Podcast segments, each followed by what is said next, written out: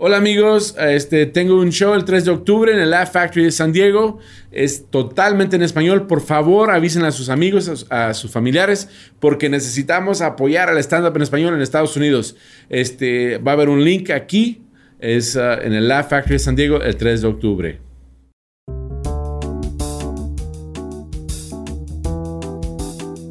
The average person is said to spend 15 minutes in the bathroom. Why not take advantage of that time and learn something new?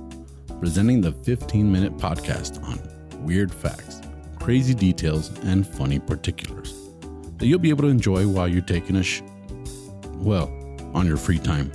Welcome to The Shit with Sam Butler. Welcome to another episode of the Shit Podcast. I have a very special guest, a good friend of ours. You may have seen her here before talking about wine and stuff. You know, it was cool. And you were on Puros y Pistos too. We talked about Uh-huh. Yes, I cigar. was. Yes, I was. Yeah, uh, your dad's a cigar smoker, so Yeah. you, you You're more my dad's friend than mine now. really your dad likes the podcast. I appreciate Yeah, that. he does. He Yeah. does. He does. He actually liked it a lot. You know, I, I I appreciate all the listeners on the Puros y Pistos podcast.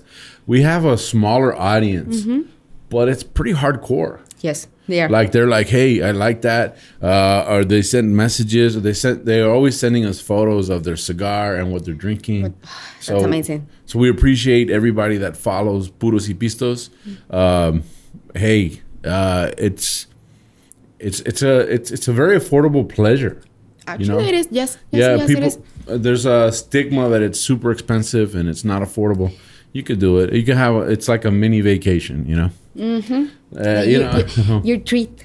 Yeah, you for should. yourself. Mm. And I would like to have you back on that podcast because the wine was amazing. Um, the the whiskey, I mean that that pairing. I've actually people have actually asked me about the pairing.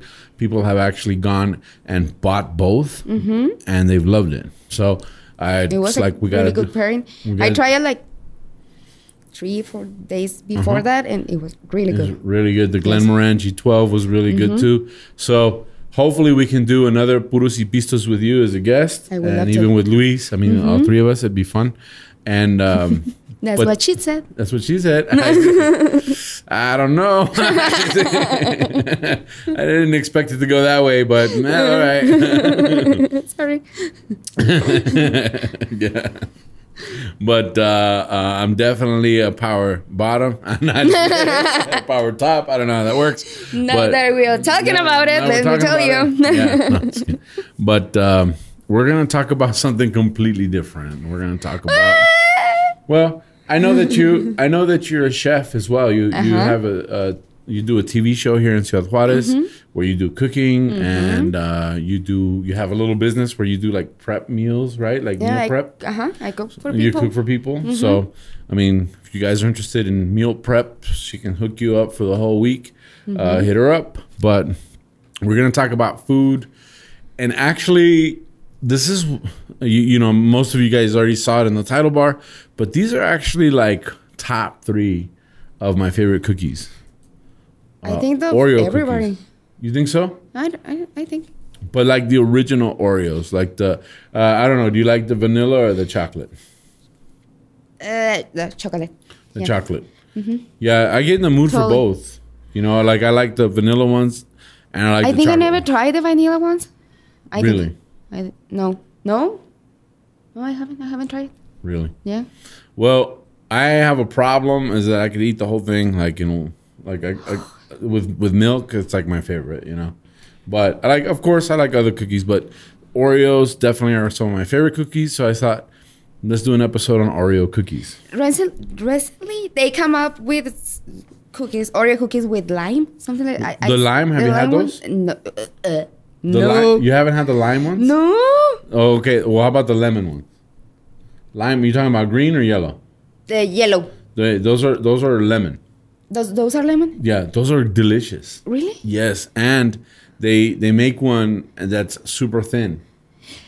Those are like amazingly. Okay. delicious. Yeah. That one, but that but that uh, I, that ones are the the originals, right? Yeah. No. The the thin ones are the No, Ah. originals. I don't, no, I don't think so. no. No, I think that the the I think the well, what I looked up, the original Oreos were the the chocolate Oreos, Uh huh. and they with had they the had- white thingy in yeah. the middle. and they, yeah, and with stuffed, and then they had the lemon meringue pie flavor. yes, Lemon. that's too gourmet Yeah, for it was Oreo. pretty good, pretty good. man. But it had a lemon meringue pie flavored uh, Oreo. Okay. Yeah, so Oreos uh, Oreos were born in the Neva- Nabisco factory in New York City, March 6, 1912.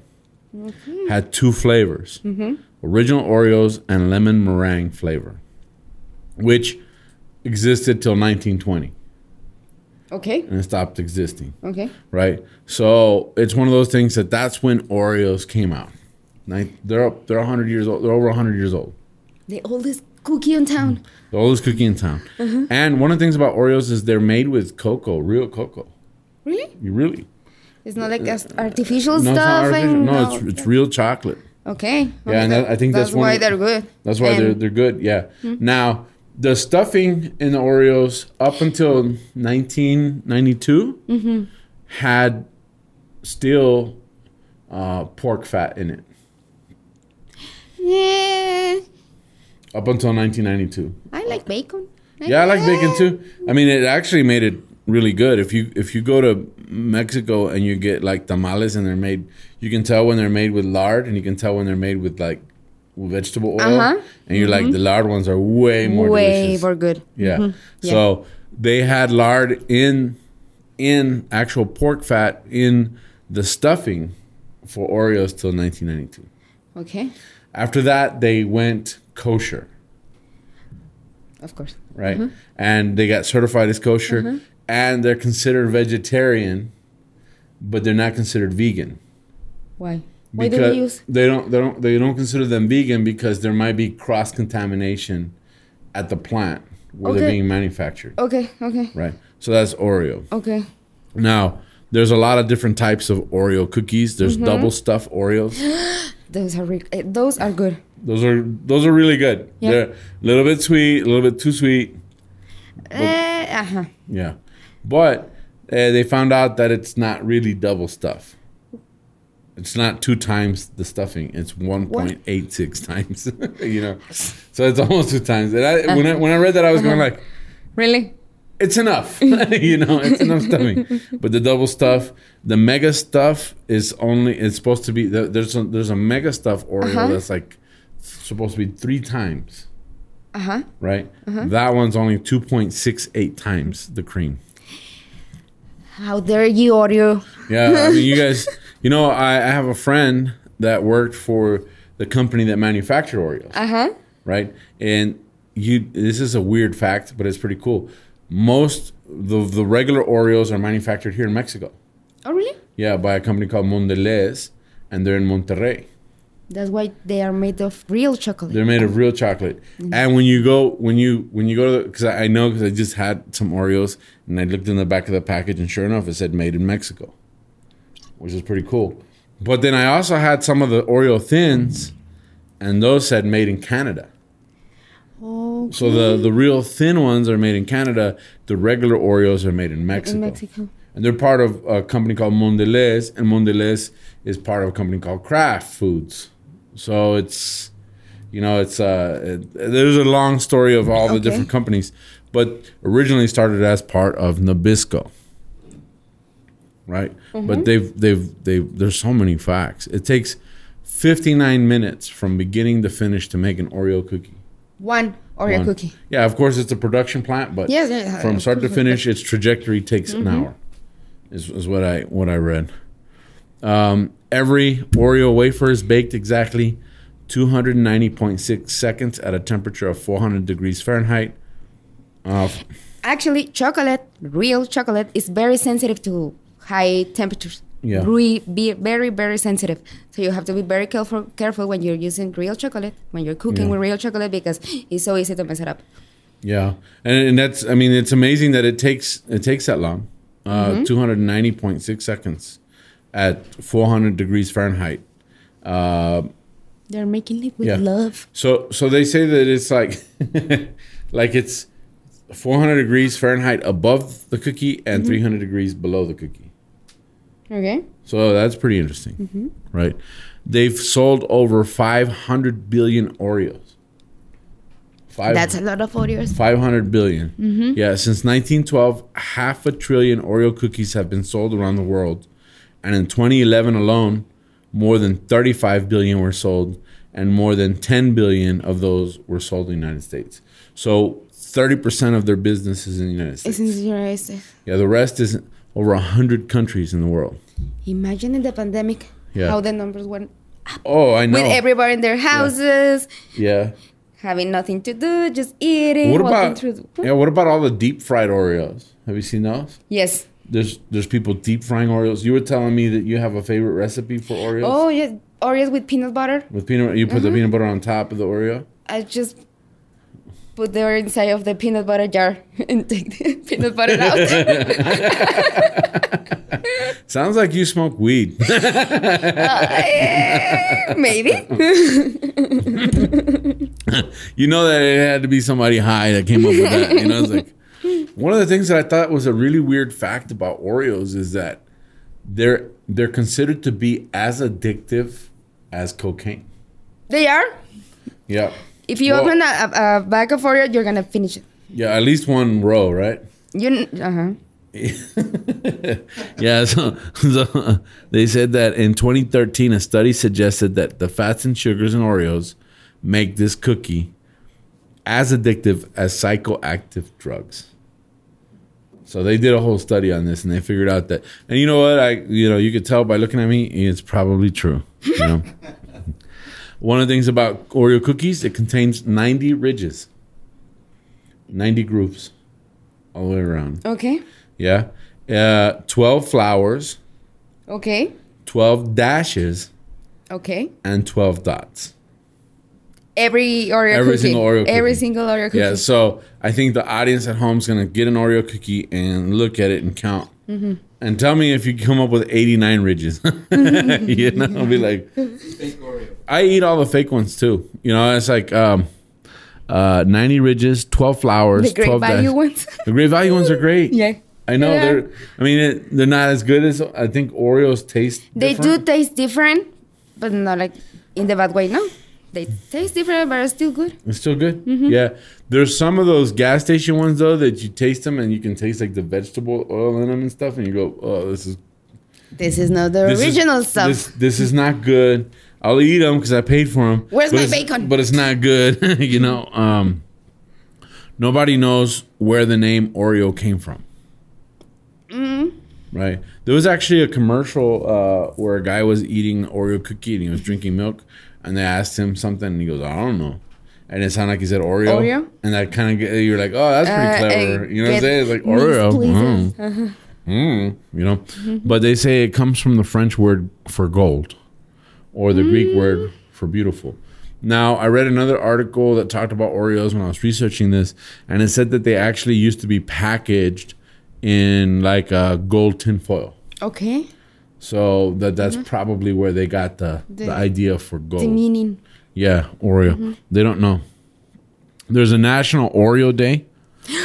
yeah, March 6th is the birthday of the world's favorite cookie. Mm-hmm. And you celebrate it by dunking your cookie in milk and using it to create Oreo cheesecake truffles, peanut butter and Oreo s'mores, or even no See? bake See? Oreos. You know? It's not. I think I do. People do it. But s'mores make sense, but like, well, I guess you're right. It's the same thing. But I, I don't know. I just would never have thought of just putting Dipping the Oreo in yeah, the dipping peanut butter. Oreo in the, in the peanut butter and then drinking milk with it. Yeah. um, let me see. Um, I like I got- juicy. I got some more. Uh, we know that it's 109 years old. Uh huh. It wasn't the first one. Um, it's easy to assume that they were the Okay. very first ones, but actually, um, this chocolate sandwich biscuit with a cream filling had a competition, and it was called Hydrox. And it was called. It was created by the Sunshine Biscuit Company in 1908. Okay. So Oreo has never admitted that they that that they were a copying or or or inspired by Hydrox, but Hydrox was the first one. Okay. Something that I thought that was really cool is that back when they first started, they would sell you the Oreos by weight, Okay. like bulk. Uh-huh. So Like you'd like scoop, meat. yeah, you'd you'd scoop them into a bag and then they'd weigh the bag. So um, the New York Times in 1986 said that the first uh, cookies were sold to a grocer in New Jersey at a total cost of two dollars and thirty five cents for nine and a quarter pounds. I don't know why they came up with nine and a quarter pounds and not ten pounds, but you know what I mean. I mean. yeah, but it was two dollars and thirty five cents, which I am assuming that in nineteen oh six, this is uh, uh, nineteen Mm-hmm. This is a lot of money. I guess.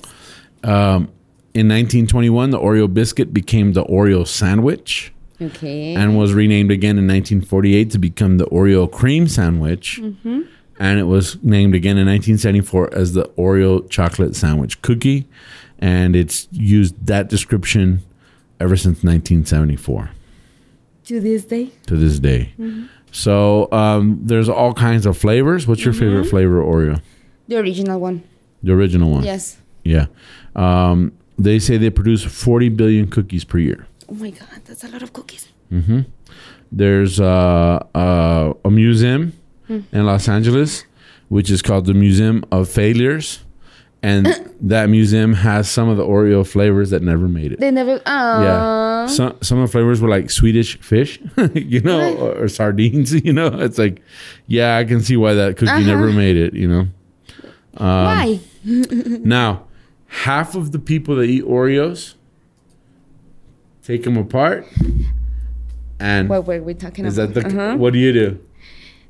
Uh, What's your- I, I take it apart. That's the- every single one. No. I I'm more of a dipper. Yes. I dip it in my coffee or I dip it in a And milk. milk. Yeah. Yeah. But I do take some apart, and then Yeah. I eat the one who that doesn't have the stuff in it, and then you eat- you eat that one first and then you Yes. lick the stuffing off. No, I don't lick the uh, I don't lick the stuff. Just Mm-hmm. the full cookie. Yeah, I do lick the stuffing off. No. I, I Mm. don't want to. I don't want to do anything. I don't want to show. Uh, no, it's like, Mm-hmm. but yeah. So um, there's in Argentina, you can get half and half Oreos, half chocolate, half vanilla. Oh, Yeah, I have seen those here in El Paso. great value. Mm-hmm. But I don't know about Oreos. No Oreo. Really? Oreo brand. Mm-hmm. Okay, I guess it's, uh, but it said Argentina is the only place. The, in Japan and China, they have green tea Oreos, Yeah. cherry cola Oreos in the U.S. Come on, Sushi Oreos. come on, U.S. Uh, birthday cake flavored. You know, I think they're coming up with a lot of different types of Oreos now. But they figured out that We should The- have the- a pan de muerto one.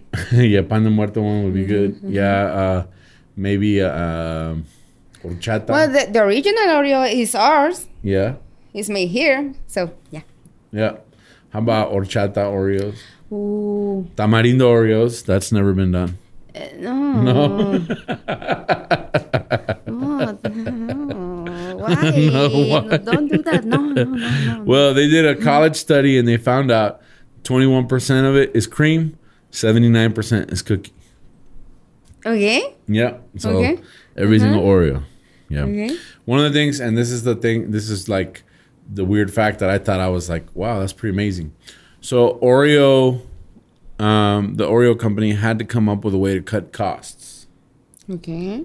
So what did they do to cut costs?